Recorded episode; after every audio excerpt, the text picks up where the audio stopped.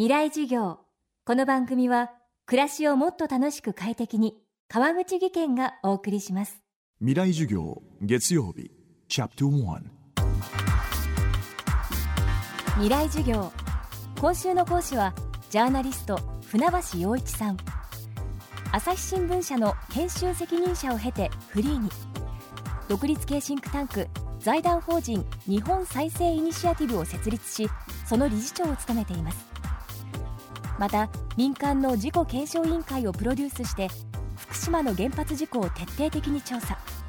その様子をまとめた著書「カウントダウンメルトダウン」は大谷総一ノンフィクション賞を受賞しました。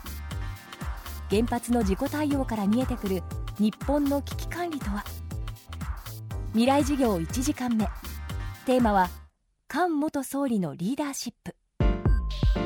菅さんはねそのも怒鳴るんですよね。で危機の時のコミュニケーションってとっても重要ですよ。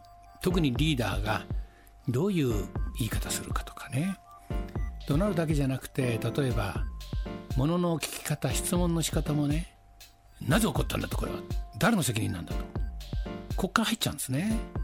でそれはまあ例えばまあ市民運動っていうか活動家やってる時とか野党やってる時は常に誰かの悪口を誰かを悪者に仕立てるっていうのはいいかもしれませんけどもやっぱりリーダーとして物事を決めて、えー、人を動かしてという時にやっぱりそういう聞き方というのは非常にマイナスが大きいですねこれは。菅さんはね人を褒めるのが下手。人を叱るのも下手。怒鳴るのは得意。でこれではねやはり人はついてこないしいいチームができないですよ。それから全体を見渡して全体を把握して全体を動かすというのがものすごく重要なんですけれども菅さんはどちらかというと木を見る方が得意だけども森を見るのはどうも苦手でね危機管理しなければいけない一番のチーフリスクオフィサーなんですね総理大臣は。しかし彼は自己管理といいます。かアクシデントマネジメントの方に入っていっちゃうんです。ものすごい特に原発は自分がご自身がね、えー、東京工業大学で理系で技術系でまあ自分は土地勘があるというようなお気持ちがあるんですね。ですからどうしても自分の方から発言しちゃうしこうなんだろうああなんだろうと。まあいうようなことでね自己管理の方にのめり込んじゃったと。まあ危機の時のリーダーの居場所と出番と言葉というのは実はものすごく重要なんですね。危機乗り切る上で。でこの辺が十分にこの寝られないままね練り上げないままに走っちゃったかなと。しかしあの危機の本質って何だと。それからあの危機というものが今どんな状況にあるのかと。本当に危機的な状況に来たんじゃないかと。これチェルノブリになるぞと。いうのを一番最初に叫んだのは菅さんなんですね。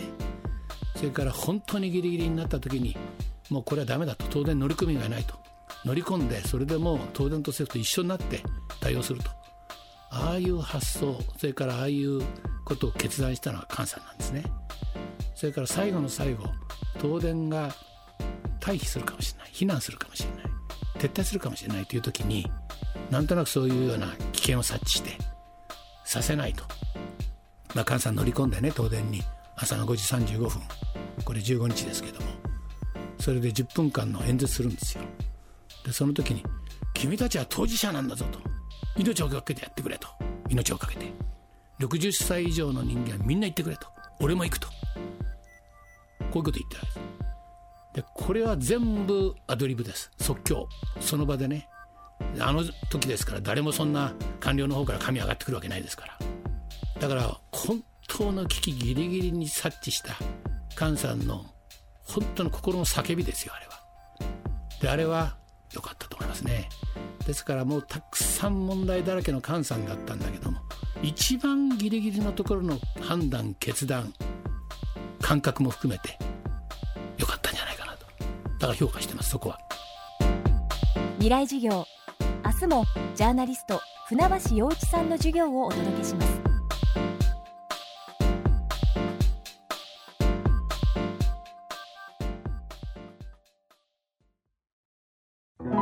川口技研。こんにちは。